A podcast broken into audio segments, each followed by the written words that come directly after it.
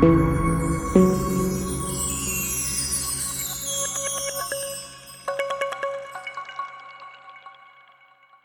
dia, boa tarde, boa noite, você que está aqui no podcast O Analogista, o seu podcast sobre tudo. Seja muito bem-vinda, seja muito bem-vindo. Hoje é segunda-feira, dia 6 de fevereiro. Hoje é o Dia Internacional da Internet Segura. Nesse 6 de fevereiro do ano de 60, marcou a data mais antiga para a qual se conhece um dia da semana. Um grafite na, na Pompeia identifica esse dia como um dia solis, um domingo, por um sistema em que o domingo, contando na, na contagem moderna, seria uma quarta-feira. Nesse 6 de fevereiro de 1952, Elizabeth II se tornava rainha reinante do Reino Unido e de outros reinos da Comunidade das Nações após a morte do seu pai, o rei George VI. Em 1984, começava a operar na ilha do Rei George a Estação Antártica Comandante Ferraz, uma base antártica pertencente ao Brasil. E em 6 de fevereiro de 2018, alçava o seu primeiro voo a Falcon Heavy da SpaceX, um dos brinquedinhos aí do Elon Musk. Nasceram nesse 6 de fevereiro Joana, princesa de Portugal, Ronald Reagan, o quadragésimo presidente americano, o grande Jair Rodrigues, cantor brasileiro, o inesquecível Bob Marley e o ainda vivo vocalista do Guns N' Roses, Axel Rose, faz aniversário hoje. E morreram neste 6 de fevereiro Fóssil, o patriarca de Constantinopla, Charles II, rei da Inglaterra, George VI, do Reino Unido, o grande escritor e ilustrador da Marvel, Jack Kirby, e o grande guitarrista e cantor Gary Moore, e eu sou um grande fã. Bem, estamos aqui hoje sentindo mais uma vez a falta do nosso amigo Celso. Continua no processo de mudança de casa. Um grande abraço para você, Celso. Espero que você se adapte e se acomode logo em seu novo lar, para que semana que vem esteja aqui com a gente. Estamos aqui hoje recebendo o Christopher Adrian, ele que é administrador da página Movimento Dom Pedro II, e vamos bater um papo aqui, né, sobre monarquia, sobre nosso país. Seja bem-vindo, Christopher. Fique à vontade, meu amigo. Obrigado, obrigado pela, pelo espaço, pela oportunidade, para a gente estar tá levando muita informação a respeito da monarquia para os ouvintes na segunda-feira. Pronto. Me diga aí como é que nasceu aí esse movimento, qual é o, o intuito. Vamos deixar o pessoal aqui a par de tudo isso aí. Bom, é, o movimento nasceu bem comigo, assim. Eu sempre fui monarquista desde a minha adolescência. É, eu lembro vagamente, assim, quando eu era um pré-adolescente, que eu estava assistindo TV e teve uma menção, uma rara, uma das poucas menções da família imperial.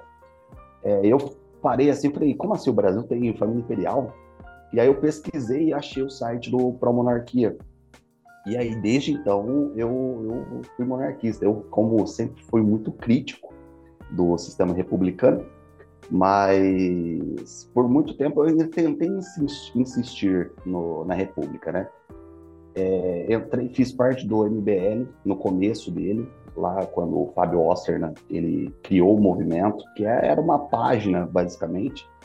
É, vi o Renan Santos e o irmão dele entrar, aí eu dei uma afastada, aí depois voltei e por fim acabei saindo por completa discordância do minha com o movimento. O movimento não respeita nada monarquistas. Teve um, uma ocasião que mandaram tirar a bandeira imperial de alguns membros de uma manifestação e jogar no lixo.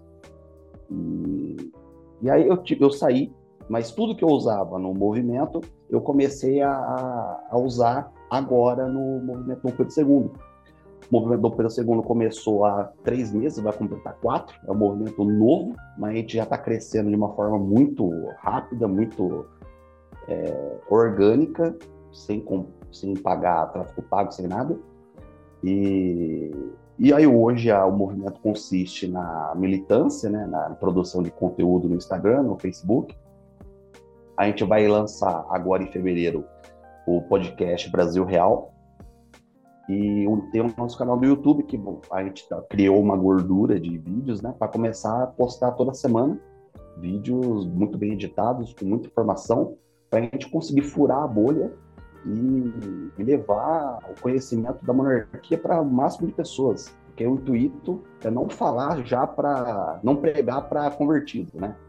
É, é trazer mais gente para o nosso lado. E, e assim, é, você falou aí que está no Instagram, está no Facebook.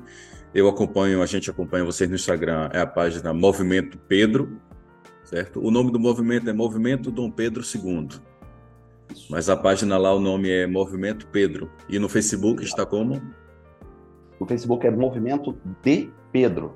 Porque, movimento. por algum motivo, o Facebook não deixou deixar só o Movimento Pedro. Entendi. Mas, de, de resto, o site tá Movimento Pedro, Twitter, Movimento Pedro, o YouTube, tudo é, usando mesmo. De qualquer forma, a gente consegue encontrar todas as suas informações aqui no, no Instagram, Movimento Pedro. E você falou aí que não precisa se pregar para já convertidos, mas assim, tem muita gente que é adepto à monarquia, que é entusiasta da monarquia, mas não tem ainda um, um conhecimento afinco do que realmente foi a monarquia no nosso país, do que realmente é uma monarquia, só tem aquele vislumbre assim de que é algo melhor. Sim. É algo Sim. melhor. Eu quero já aqui já trazer à tona palavras do nosso Dom Bertrand, que ele disse que não há um só brasileiro que diga de boca cheia que a República deu certo. Isso é um fato. É um e fato. eu, como um entusiasta da monarquia, tenho esse sonho.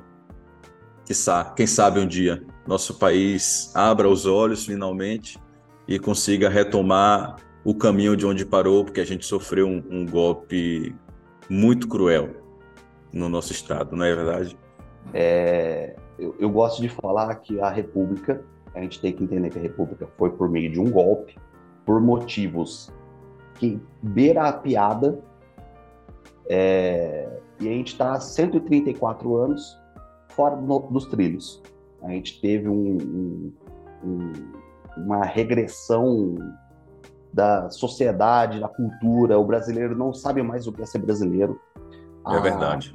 A República veio para ser querer transformar o Brasil, ao invés de ser o Brasil, uma cópia dos Estados Unidos, mas a gente não é os Estados Unidos, a gente não é americano, a gente é o Brasil, a gente é o brasileiro. Inclusive, gente... falamos disso aqui, é, eu falei com um professor de história aqui, o grande Tosta, um abraço para o Tosta, sobre isso, que a República começou uma imitação tão grande dos Estados Unidos que a primeira bandeira da República foi uma bandeira americana com verde e amarelo. É ridícula essa bandeira. e, é... e, o pior, o nome da, da, da, República, Estados Unidos do Brasil. Exatamente. Mas, pelo amor de Deus. É. Mas é... Assim, é uma piada de mau gosto. É, muita gente não sabe. A gente a escola passa uma falsa, um falso conhecimento, porque existe uma hegemonia de historiadores que entram nos livros do MEC, é, que aí ensinam, tipo assim, primeiro que não ensinam, passam um resumo, falam quanto Portugal era terrível, que roubou o Brasil, matou índio, pula para a independência, pula para a proclamação da República. Tipo assim, como se todo esse tempo no meio fosse. Exatamente, exatamente. Nada.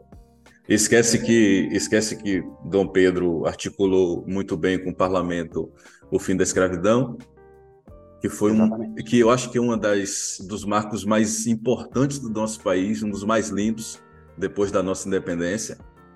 Esse, essa, essa abolição da escravatura, que foi uma coisa muito bem articulada e muito bem aceita pelo povo porque o povo brasileiro era um povo unido. Amava o seu império e queria ver o seu país livre. Via, via um país livre, mas ainda pessoas escravizadas. Então, Dom Pedro, junto com, com Dona Leopoldina, que foi ali, lá em, em Dom Pedro I, foi a mãe do império, trouxe essa carga maravilhosa aí de, de se doar para o povo, de fazer o, o, a vontade do povo. Aí veio a princesa Isabel e pimba, Estamos aqui. Então, é, a história, a escola engana, engana a gente o tempo todo. Parece que os portugueses, como você disse, os portugueses chegaram, dominaram os índios, trouxeram os negros, fizeram todos escravos e aí é. república. Que terrível, né? A é república é terrível, libertadora é veio para salvar a gente. É, é... Muita gente acha, inclusive, que o Império do Brasil era português. Muita gente fala, ah, mas você quer que o Brasil volte a ser uma colônia? Mas pelo amor de Deus. É, cara. é a falta de informação. É a falta de informação. assim, dando um breve resumo desde o início. O Brasil foi descoberto, descoberto em 1500. Aqui existiam vários nativos, realmente. Não era uma sociedade. Cada tribo tinha uma língua, cada tribo era de um costume. É, diferentemente, assim, concordando com algumas falácias, é, Espanha e Inglaterra. Muita gente fala, oh, se a Inglaterra tivesse colonizado o Brasil, o Brasil seria muito melhor. Hum, pelo amor de Deus, a Inglaterra e a Espanha, é, para as colônias, eram terríveis. Eles exploravam as riquezas de verdade. É, enquanto Portugal, a única intenção era trazer o catolicismo. Eles gostariam de converter os nativos para uma sociedade católica. Existia um, um dos trabalhos mais é, bonitos é, de Padre Anchieta, que muita gente fala, ouve esse nome e não sabe quem foi Padre Anchieta. Mas Padre Anchieta simplesmente era um padre que conseguiu converter várias tribos, incluindo tribos que eram canibais, que existiam muitas aqui na, na, no Brasil, converteu para o cristianismo, é, e ele foi responsável por compreender o idioma tupi-guarani. Hoje, se alguém fala ou entende tupi-guarani, é graças ao padre Anchieta e graças aos padres jesuítas que vieram no Brasil fazer o trabalho de conversão. É, só que a gente tem que compreender uma coisa: Brasil de 1500 até o, a independência, Brasil não era Brasil, não existia brasileiro, a gente era Portugal. Todos nós éramos Portugal, a gente era um país só. Isso mudou a partir da independência de, com Dom Pedro I.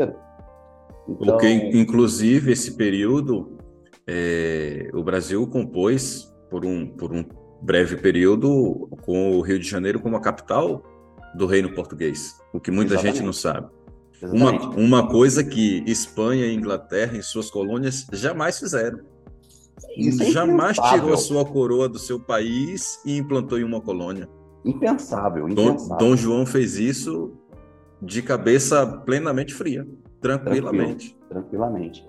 É, é, muita gente acha que o Brasil foi colônia durante todo o tempo, isso é uma mentira. É, Brasil subiu para Reino Unido, Reino Unido de Portugal, Brasil, Algar, Algarves. É, então o Brasil já não era mais uma colônia. Dom João VI veio o Brasil em 1808, é, criou o Banco do Brasil, criou a primeira universidade de direito, a primeira universidade de medicina, mas nós ainda éramos Portugal. Rio de Janeiro virou capital de Portugal. E isso só mudou. A gente só deixou de ser uma. A ideia dele era fazer uma nação intermarítima, né? É... Era para ser uma coisa só, uma superpotência. Isso mudou em 1820, com a Revolta Liberal em Portugal, que foi criado um, um parlamento é, totalmente inspirado na Revolução Francesa, é, e mandou Dom João VI voltar para Portugal, odiando essa ideia de ah, como assim o Brasil é capital de Portugal. O Brasil tem que submeter a, a Portugal. Dom João VI não gostou disso, mas voltou, mas já pensando na independência do Brasil, deixou o filho dele, Dom Pedro I, a, então esposa dele, a Leopoldina, a nossa imperatriz, futura imperatriz, que tanto fez pelo povo. E é o que a gente chama do, do dia do fico, né? 9 de janeiro, é, quando Portugal ordenou para Dom Pedro I voltar também para Portugal, é, ele recusou. E foi assim que se iniciou o trabalho de tornar o Brasil o Brasil, que até então nós éramos todos um só, né? a gente era Portugal. Uh, os pais fundadores. Por exemplo, Estados Unidos. Os Estados Unidos, se no americano, ele tem orgulho da história dele. Os pais fundadores, George Washington, todos os, os idealizadores da independência, eles veneram lá. Quem são os nossos pais fundadores? Dom Pedro I, Leopoldina e José Bonifácio. José, eu já ia citá-lo. Quando você falou sobre a Revolução Francesa, José Bonifácio foi um, um dos que estavam lá durante as revoltas e todo o conhecimento adquirido ele trouxe ao Brasil para evitar que o Brasil se afundasse naquele tipo de revolta que aconteceu na França.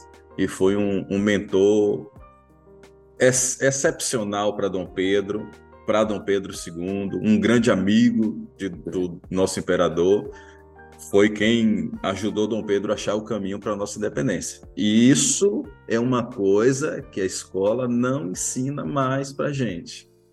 Não ensina quem, mais. Quem é José Bonifácio para a escola?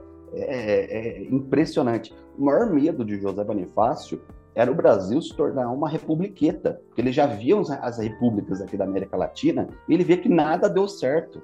E, e ele era tão à frente do seu tempo que até o, nos dias de hoje, nenhuma república na América Latina deu certo. Exatamente. e, e, e se a gente for observar, todas elas colonizadas pela Espanha. Exatamente. Completamente. É... E aí, então, a gente chega no fatídico dia de 7 de setembro, que as cortes portuguesas chegam no Brasil, é... obrigando Agora não era mais um pedido, não era mais uma solicitação, era a obrigação do Pedro I e Leopoldina voltar para Portugal e já, iam, já estavam ameaçando tornar o Brasil colônia novamente.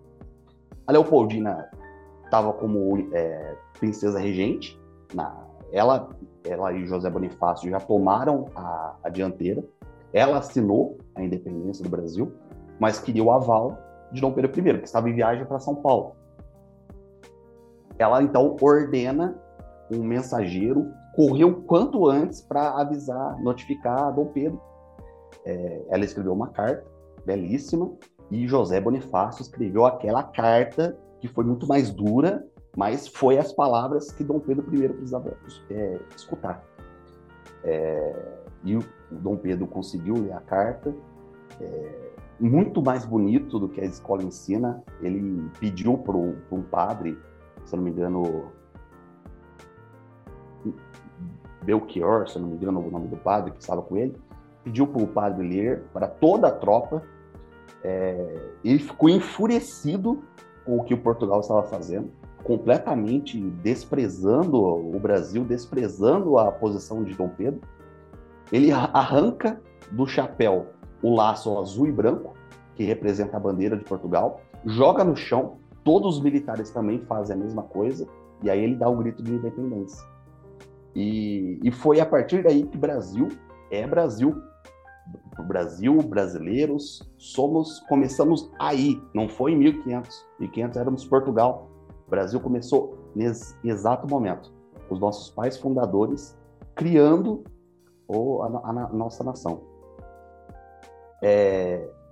E, e, e, vale lembrar que além de ter sido um ato lindo de independência, a independência do nosso país, foi debaixo de muita guerra, de muito sangue.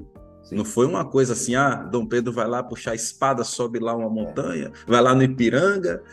E não, foi muita guerra. O, o, o governo português tinha bastante soldados aqui ainda para tentar reprimir as forças do nosso futuro império e evitar que acontecesse aquilo. Como você disse, Portugal estava ameaçando rebaixar o Brasil à colônia novamente. Exato. Então, foi debaixo de muito sangue que o nosso imperador conseguiu libertar o nosso país. É, isso, isso é outra mentira que a escola conta, que a independência foi pacífica. Dom Pedro falou, independência ou morte, Portugal falou, ok.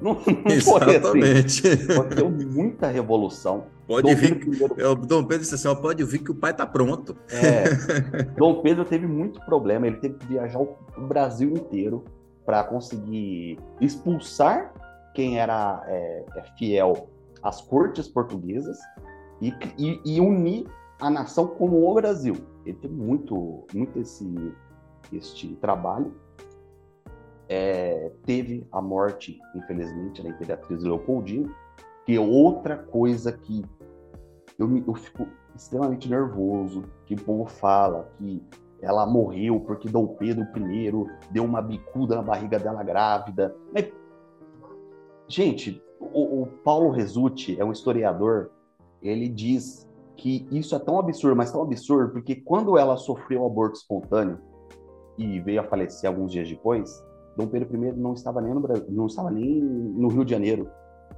Não tem como. Não, a pessoa fala umas coisas, uns absurdos, só para desmoralizar a monarquia e não tem base histórica.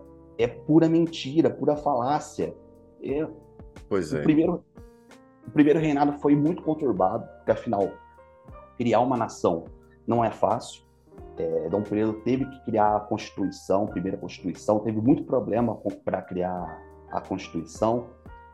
Enfim, e, e, o primeiro reinado veio acabar quando, o, o, em Portugal, o irmão dele, Dom Miguel, ele queria roubar a coroa. É, então, Dom Pedro I teve que voltar para Portugal em 1831 e deixou Dom Pedro II aqui. Dom Pedro II criou, é, com cinco anos, Dom Pedro II foi criado por José Bonifácio e cresceu sem pai, sem mãe. É, logo mais, José Bonifácio também não, não pôde mais continuar com ele. Então, até o mentor dele, ele acabou perdendo, mas veio se tornar o maior líder de governo do nosso Brasil. ninguém chegou nem na metade, nem aos nem, pés. Nem na dele. metade, nem na metade. Foi um grande homem. Não é à toa que é chamado de o magnânimo. Magnânimo.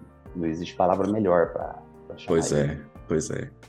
E, eu, e a gente, para a gente saltar essa etapa da independência, é, você citou que os Estados Unidos têm a tradição de honrar os seus antepassados, os pais da nação e tudo mais, e o Brasil não tem essa, essa cultura. Mas o interessante, eu hoje estou em Portugal, o interessante é que em Portugal eles comemoram isso. Eles comemoram a nossa independência.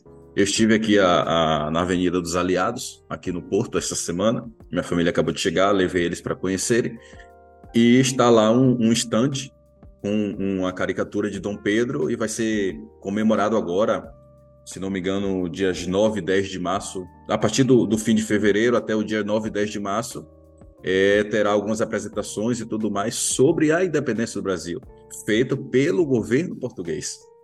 Nosso país não tem essa cultura, essa tradição, mas olha só, o país que perdeu, a, perdeu essa nação nós nos tornamos independentes, eles perderam uma nação, não é isso? Eles comemoram a nossa independência e Portugal considera demais o nosso país. Diferente Exato. do quanto o Brasil não considera Portugal, pelo menos no que a gente aprende nas escolas e tudo mais.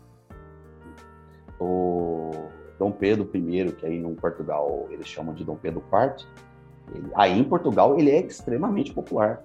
Quando ele voltou demais, Brasil, ele era quase um popstar. Ele, ele foi o criador da uni, único império da, das Américas. Das Américas, pois é. E quando, quando o coração dele saiu daqui para ir ao Brasil para a comemoração da independência, no, no, esse, agora em 2022, para os 200 anos da independência, o coração a sair daqui do Porto, que fica aqui na igreja da, da Consolação, se não me engano, aqui no Porto, fizeram uma festa, cara. Quando o coração de Dom Pedro saiu daqui, fizeram uma festa aqui. Eu, eu moro aqui próximo do centro do Porto, dava para ouvir fogos de artifício, eu sem entender o que era. No outro dia foi que eu fiquei sabendo que era o coração de Dom Pedro que estava saindo para ir ao Brasil e tudo mais. E quando regressou, a mesma coisa. Então, o Dom Pedro aqui é muito, muito, muito querido mesmo. E, inclusive, tem muitas histórias aqui contadas é, pela cidade sobre as guerras que ele travou com o irmão Dom Miguel, com o qual você já, já havia começado a citar aí, que queria tomar a coroa dele. É, é, Dom Pedro I era um homem com muitas falhas, é, realmente, traía a esposa. Ele era, como um homem, uma pessoa é, é, com muitos furos na vida. Mas como líder, principalmente como líder é, com punho firme, que o Brasil e Portugal precisou, é indiscutível. Ele era a pessoa certa. Se fosse qualquer outra pessoa, eu duvido que a história teria corrido da forma que foi. É, Dom Pedro I era o homem correto para fazer o trabalho dele, que Dom, o pai dele, Dom João VI, já vislumbrava quando saiu do Brasil de volta para Portugal. Aí vem Dom Pedro II, com cinco anos. É, o Brasil passou por um período de regência, né? E, obviamente, o poder cai na mão do povo, o povo já queria dar um golpe para já começar a república ali. Aí fizeram, incrivelmente, a, foi a, a, área mais liberal que pensou no golpe da maioridade, né, que a gente chama hoje, que Dom Pedro só podia ser coroado com 18 anos. Mas então diminuíram para 14 e deu tudo certo. Então, ele com 14 anos veio ser imperador do Brasil. Isso não é para qualquer um, né? É, a história dele é incrível. Se fosse, é, qualquer pessoa, eu convido qualquer pessoa a estudar a história de Dom Pedro II. Ele era um homem que falava várias línguas, gostava de ciência. Nietzsche, quando conheceu o Dom Pedro II, ele não acreditou que ele fosse um brasileiro. Ele fala, mas esse homem é, é um erudito, ele é um, ele é um, um europeu. É, todo mundo ficava fascinado com o Dom Pedro II. Não e, só. E amava botânica também, né? Amava botânica. Não só para ciências, mas também ele tinha o punho firme do pai dele. Na Guerra do Paraguai, ele não afinou. Muito pelo contrário, na Guerra do Paraguai, ele foi o primeiro voluntário da pátria. Ele falou: Eu vou ser o primeiro voluntário. O, o, parlamento não queria, o Congresso não queria que ele fosse. Ele falou: Não, eu vou, eu não posso ficar eu aqui no Rio de Janeiro enquanto o, meu, o povo está morrendo lá no Sul. Ele foi, e, e, tem relatos, cartas que dizem que Dom Pedro II, ele correu, ele corria com o cavalo dele até a, a Uruguaiana, na fronteira, na guerra, lá quando o Paraguai estava invadindo, e, e, os soldados não conseguiam acompanhar ele de tão rápido que ele estava querendo ir para chegar logo na guerra. ele era um homem. Era um cara incrível, né? Incrível, incrível. E era muito sábio também. Muito sábio, muito sábio. É... Muita gente, eu postei ontem, inclusive, uma, uma discussão que teve no Twitter. É... Sempre tem aquela falácia: se Dom Pedro II era tão bom, por que ele não acabou a escravidão? Mas, pelo amor de Deus. Primeiro, muita gente acha que a família imperial era escravista. Dom Pedro I já dizia que a cor do sangue dele era a mesma cor dos negros. Ele já era contra a escravidão. Dom Pedro II, ainda mais, ele era abolicionista é, assumido e foi ele que articulou com o Congresso para passar, passar, passar leis. É, Isabel puxou isso também, a nossa princesa Isabel. É, e assim, ah, muita gente é, quer desmerecer, ah, é só dar uma canetada. A monarquia do Brasil nunca foi absolutista. O imperador não era a lei. O imperador tinha que respeitar a Constituição, a democracia. E, até então, por mais incrível que Dom Pedro II era, o Congresso tinha pessoas falhas. As eleições elegiam pessoas falhas. Então, Dom Pedro II tinha que articular. Se ele é, fosse dar uma canetada e ser absolutista, ele teria sido deposto muito antes. Ele já teria perdido a coroa, a, a escravidão não teria sido abolida, talvez demoraria muito mais numa república ainda mais adiantada. Então ele fez da maneira certa. Ele passou o fim do tráfico é, negreiro, a, que muita gente quer dar, dar o, o mérito para o Reino Unido, sendo que Dom Pedro II nunca deixou a soberania do Brasil ser abaixo de outro país. Teve até a questão Christie, que Dom Pedro II não, não, não, não quis abaixar a cabeça para a Inglaterra, que era o Reino Unido era a maior potência. Hoje é os Estados Unidos, mas naquela época os Estados Unidos do mundo era a Inglaterra. É, e fez a rainha da Inglaterra pedir perdão para o Brasil. então ele não, não, não, não abaixava a cabeça veio a lei do ventre livre, a lei dos sexagenários e veio a lei áurea em 1888, dando um fim por completo na escravidão. E foi um motivo para o golpe da República, né? A... que a gente pode dizer da princesa Isabel? Ela gastava da própria fortuna dela a liberdade de escravos.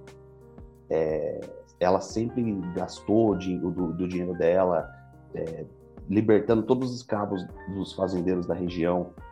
É, Dom Pedro II também, inclusive quando a, o golpe da República foi dado e exilaram a família imperial, a maior dívida que Dom Pedro II tinha era com gastos de, de compra de liberdade de escravos. E todas as pessoas negras que trabalhavam no Palácio de São Cristóvão eram livres e recebiam salário. Então, falar que a família era escravista é um desconhecimento total da história da monarquia do Brasil. É verdade. E aí veio o, o, golpe cruel no nosso império, que foi essa, essa república. E de lá para cá a gente sabe que o, o, Brasil nunca teve um minuto de paz. O brasileiro nunca teve um minuto sequer de paz. Estourou aí já duas guerras mundiais, é, que inclusive a Força Expedicionária Brasileira foi uma das forças que foram decisivas em muitas batalhas para os aliados vencerem a guerra. Em pontos específicos, vamos estar aqui com o pessoal do Memorial da FEB no final deste mês. E isto, eu falo da, da, da, da FEB porque foi uma trajetória militar criada durante o Império de comprometimento com o Império Brasileiro. O Brasil se tornou república, mas as Forças Armadas Brasileiras ainda, tinha, ainda tinham a essência do que você falou, do imperador, daquele que ia à frente, ainda tinha aquela essência de lutar pelo seu país, de lutar pelo seu império, independente em qual guerra fosse. E aí passou-se essas duas guerras e a, a, vida política no Brasil foi cada vez mais se degradando. A gente pode citar aí é, é, presidentes que passaram pelo Brasil que prometeram tanto fazer pelo povo e que nunca fizeram nada.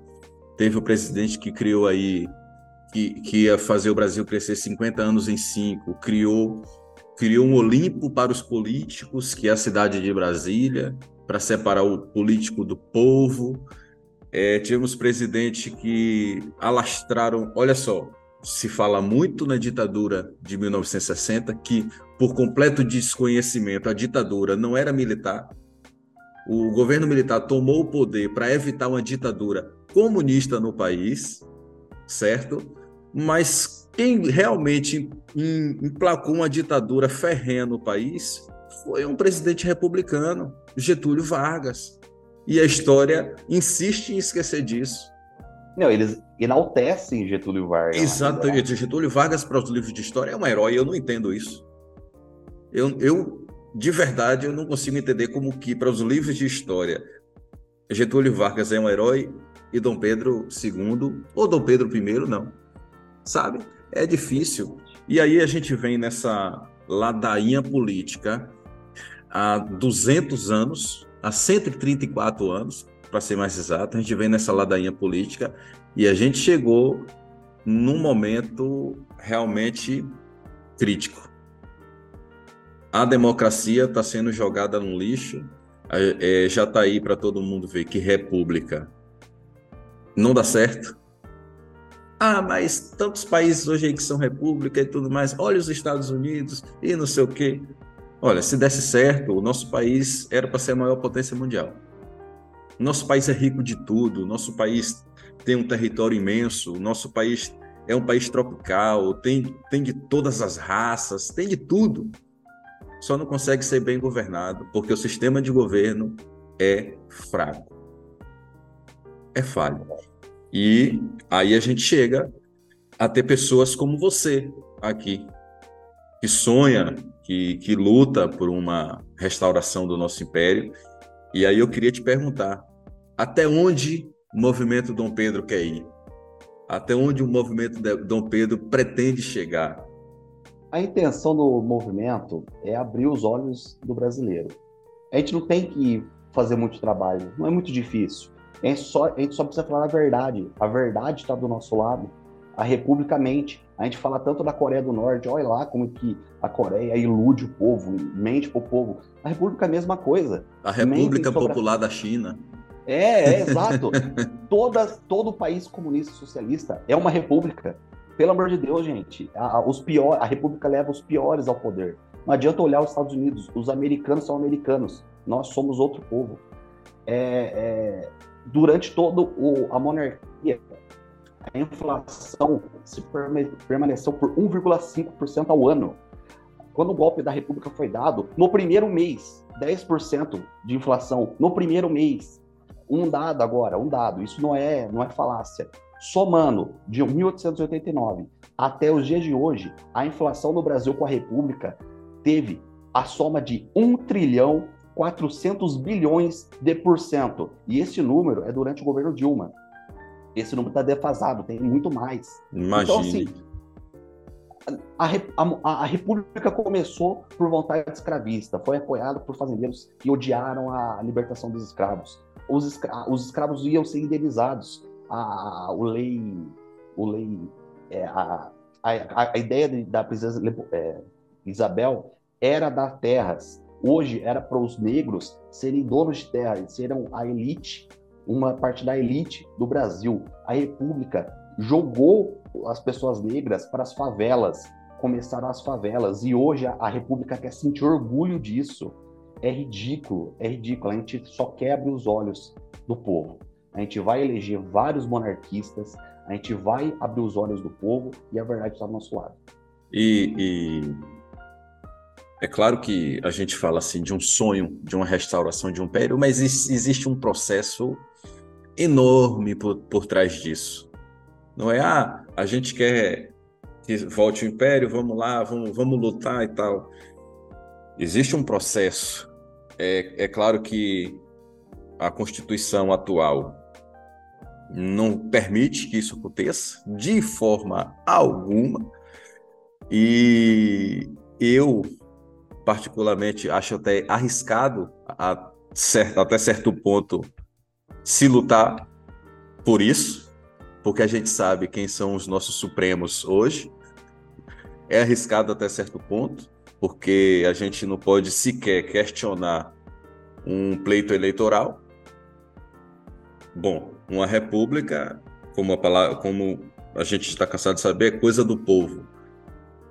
Todo poder emana do povo, está lá na Constituição Federal de 1988. Mas o povo não pode sequer pedir para saber o que é que acontece numa eleição, num processo eleitoral que ele próprio depositou seu voto. Exatamente. Entendeu? Tivemos já plebiscitos sobre essa questão de império. E, se não me engano, se eu bem me lembro, foi muito favorável eu me lembro na época, foi muito favorável ao Império. O que é que o governo fez? Deixa isso quieto. Deixa isso quieto. Sobre o, plebiscito, é, que aconteceu em 93, esse ano completa 30 anos desse plebiscito, que foi muito favorável para a monarquia, só que o plebiscito teve muita falcatrua.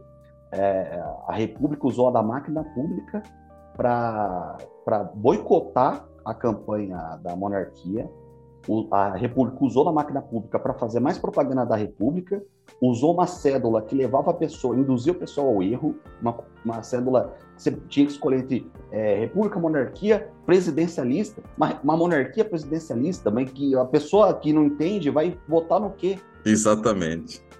É, é, é ridículo a, a, o que fizeram, e mesmo assim a monarquia mostrou a verdade. Naquela época não existia internet, nos dias de hoje o resultado seria muito diferente. Então, é, você falava sobre questão de eleger aí monarquistas e tal. Hoje temos o Dom Felipe, eleito como deputado. Temos mais alguém, não? Pessoas abertamente monarquistas é só o Dom Felipe. Tem pessoas que apreciam a monarquia, é, tiram foto com a bandeira imperial, mas não defendem publicamente a monarquia. Então eu desconsidero. Eu espero a, o apoio deles em um futuro, uma futura votação de um novo plebiscito, mas eles não ajudam na causa, né? Espalhando a, a verdade. Então é só o Dom Felipe, que está fazendo um trabalho fantástico fez um trabalho fantástico no último mandato, vai fazer um próximo excepcional. É, todos, todos os membros da família imperial são educados desde o, da infância para serem líderes, é, é, serem pessoas muito inteligentes, muito preparadas. É, é, muita gente não entende, acha que a família imperial, é, você nascer príncipe é, é uma, um privilégio. Não é. Você nascer príncipe talvez é a pior coisa que aconteceu na sua vida. Porque ser príncipe, ser um imperador, é completamente dedicação, sacrifício. Você sacrifica a sua vida pelo, pela sua nação. Dom Pedro II, ele mesmo dizia que se ele escolhesse é, é, não ser imperador, ele queria ser professor. Porque ele mesmo admitiu que ele dedicou de 14 anos até o fim da vida dele como um líder. Então, assim, o, Dom, é, o Luiz Felipe, ele é um excelente, é, um excelente parlamentar e é só uma amostra do que a monarquia vai trazer, né? O retorno dela. É isso. E, e a, a, o movimento já tem assim algum nome? Porque eu vi há pouco tempo você postou que ia começar na, na esfera mais municipal, vereadores e tal. Já tem não precisa dizer nomes, mas já tem alguém articulado? Já existe algum apoio dentro desse projeto? Como é que, como é, que é isso? Nós estamos conversando com partidos que permitam é, candidatos monarquistas é, e vamos abrir uma seleção para selecionar, passar um teste, conversar e preparar candidatos a vereadores já para começar a fazer um, um esquenta para 2026. É, por enquanto a gente não tem nomes, a gente vai ver a seleção ainda, só que já vai ser a preparação, porque a, o intuito é 2026 a gente lançar o máximo de deputados é, de todos os estados para fazer a bancada monarquista lá no, no, no Congresso. O Christopher Adria podia ser um nome desses aí, não? é complicado. Eu, eu tô, já tô sambando para conseguir levar o movimento para frente. Preferiria que outras pessoas. É. Inclusive, eu estava assistindo a, a votação junto com o pessoal do movimento, a votação lá para a presidência da, do Senado. E aquela loucura, aquela falta de respeito do povo gritando, não respeitando. Falei, gente, ó, o movimento vai dar uma carga de, uma carga de Rivotril para todo mundo que se eleger pelo movimento, tá? Ei, aquela turma ali precisa, viu? Precisa realmente de, um, de uma cargazinha de Rivotril para ver se controla os ânimos. Precisa. Cara, é. assim. Não, fale, fique à vontade. É, é, é, muita gente não sabe como funciona a monarquia. Acha que o imperador governa tudo e a gente não, não vota em nada. O Brasil sempre foi uma monarquia parlamentarista. Como que funciona isso? A gente continua votando normalmente. O imperador é o chefe de Estado e a gente vota por, por parlamento. O parlamento escolhe o primeiro-ministro, que vira o chefe do governo. E o imperador é o quarto poder, ou seja, ele tem o poder de dissolver o parlamento, dissolver o judiciário, é, se necessário, que é um poder que hoje a gente precisa urgente, seria uma mão na roda. É... E principalmente, ele tem o poder de convocar assembleias no Congresso. Ele vai, o imperador vai lá e conversa dire... diretamente com, com o Congresso. Inclusive, se alguns congressistas agem de maneira é, incorreta para a posição deles, por exemplo, aquela gritaria, aquela uma palhaçada, o imperador tem o poder de tirar eles da, do Congresso. Se está atrapalhando o trabalho, você vai sair. Então, assim, o imperador é aquela figura que é, é, é, a mão do povo, é o poder do povo falando, ô filho, vamos trabalhar pelo bem do Brasil, pelo amor de Deus? Então é por isso que a gente apoia a volta da monarquia. Não é só pelo contexto histórico da República ser uma falha desde o seu início, começar por motivos escravistas, é também por conta do poder do quarto, do quarto poder. O poder moderador é a salvação do Brasil para o nosso momento, que não é a primeira vez que a gente passa por isso. É verdade. Durante, durante mil, desde 1889, já passamos por várias ditaduras, várias palhaçadas, e é o que a República é. É o é que ela pode dar. É o que a República tem para oferecer. É claro que, dado o contexto, é, como é que eu posso dizer? É, o país está no mundo e ele precisa de acordos comerciais, acordos políticos, para assim tocar a vida. E é claro que, por ser república ou deixar de ser república, por ser monarquia ou deixar de ser monarquia, o país precisa caminhar de alguma forma. E a gente tem visto, pelo menos desde a redemocratização do país, que o país caiu na mão de governos de cunho de esquerda, que veio degradando a imagem, principalmente a imagem econômica do nosso país, é, a imagem cultural também e a educação.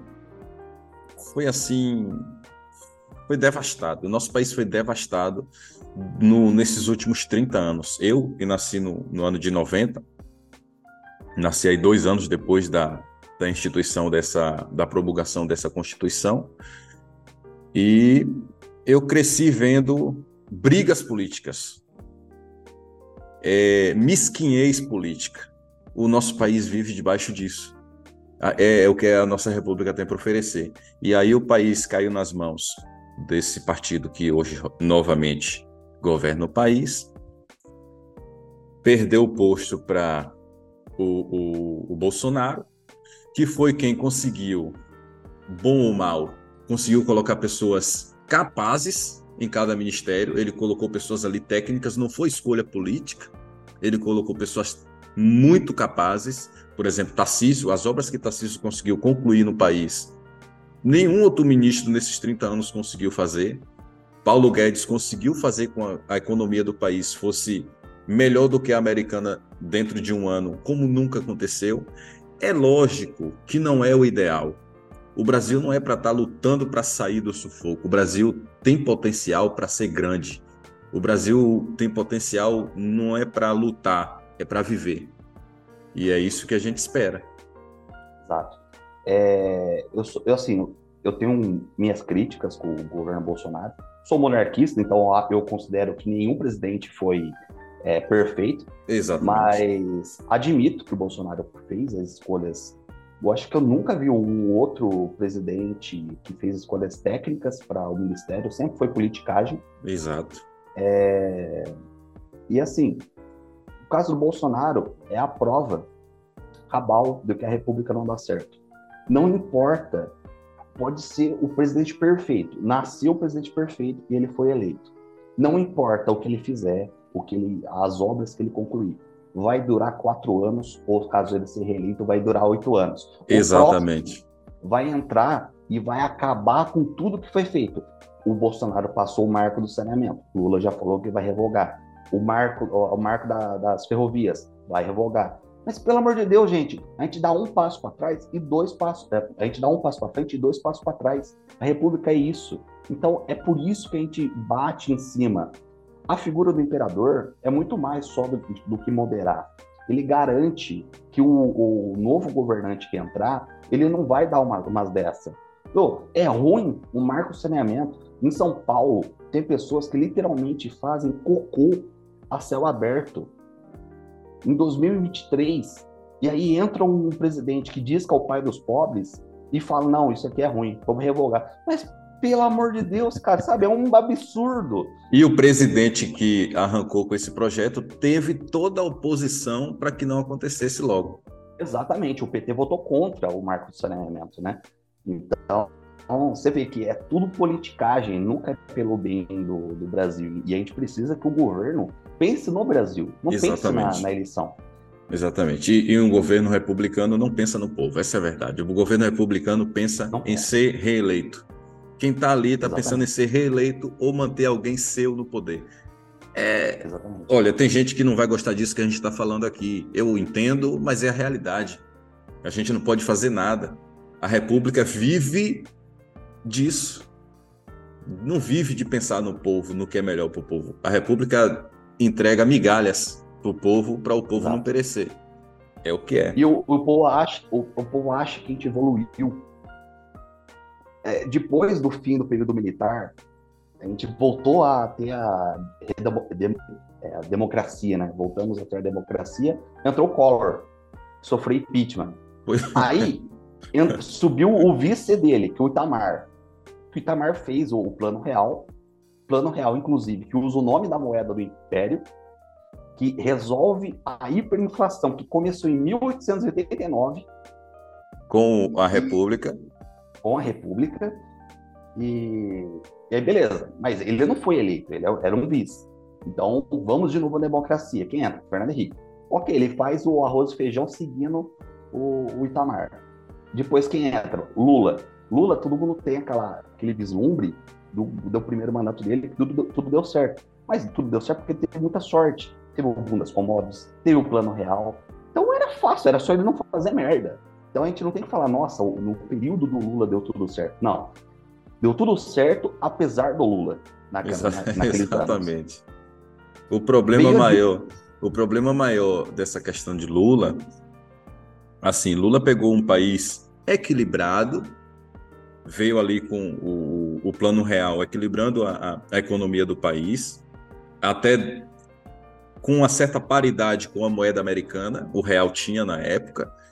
Então Lula pegou um país equilibrado, só que a proposta é, socialista dele não só para o Brasil, mas para toda a América Latina, foi começou a minar essa estabilidade, essa pouca estabilidade que o Brasil tinha, e aí vem se arrastando, né? Exatamente. E só crescendo. E, e entra Dilma, faz o Brasil entrar em queda livre, sofre impeachment, entra outro vice. Aí o vice dela faz o arroz com feijão para o Brasil parar de queda livre, entra Bolsonaro. Volta o Lula, agora ele com o judiciário, o legislativo no bolso, já prometendo. Agora, se ele quiser realmente é, instaurar uma, uma, ditadura, ele consegue, ele tem poder. Está na mão dele. a, presidente do, a presidente do Senado, Pacheco, ganhou com 49 votos. 49 votos é mais do que o suficiente para passar qualquer PEC que o Lula quiser. É um, olha o perigo que a gente está vivendo. E como a gente evoluiu antes do período militar, João Goulart estava é, num romance com os comunistas em plena Guerra Fria. Imagina. era um imbecil. então, o que, que a gente evoluiu? A gente está no mesmo, a gente está andando em círculo. Está andando, a, é. A, República, a República só vende a ilusão de que vai mudar alguma coisa. Não vai mudar nada, gente. É, um, é o verdadeiro teatro da, das tesouras. Exatamente, exatamente. É, é, o, é o... A gente pode fazer um, uma analogia aproveitar que a gente está aqui no analogista, da república e a monarquia como o socialismo e o capitalismo. O socialismo promete um futuro melhor, quando o capitalismo observa o que já foi feito e tenta melhorar a partir de agora. É como a república e a monarquia. A república sempre promete: vamos ser um país melhor. Vamos, vamos fazer pelo povo, enquanto a monarquia é eficaz naquilo para já, Sempre foi assim. A gente não está aqui falando isso porque a gente é entusiasta, defensor da monarquia. Só estudar. Se você pegar os livros, cartas, é, estudar até outras monarquias que não sejam nossas, vai todo mundo ver que a monarquia efetivamente trabalha para o já, para o agora, para o povo. Sempre foi assim.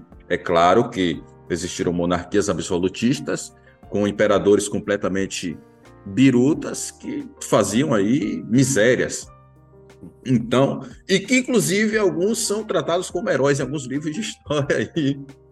Vou me reter a falar disso aqui, mas é, é, o, é o que é. O que o nosso país tem hoje é essa tal dessa república. O brasileiro sobrevive num país rico, como eu já disse, e o povo tem que sobreviver. Não vive, sobrevive.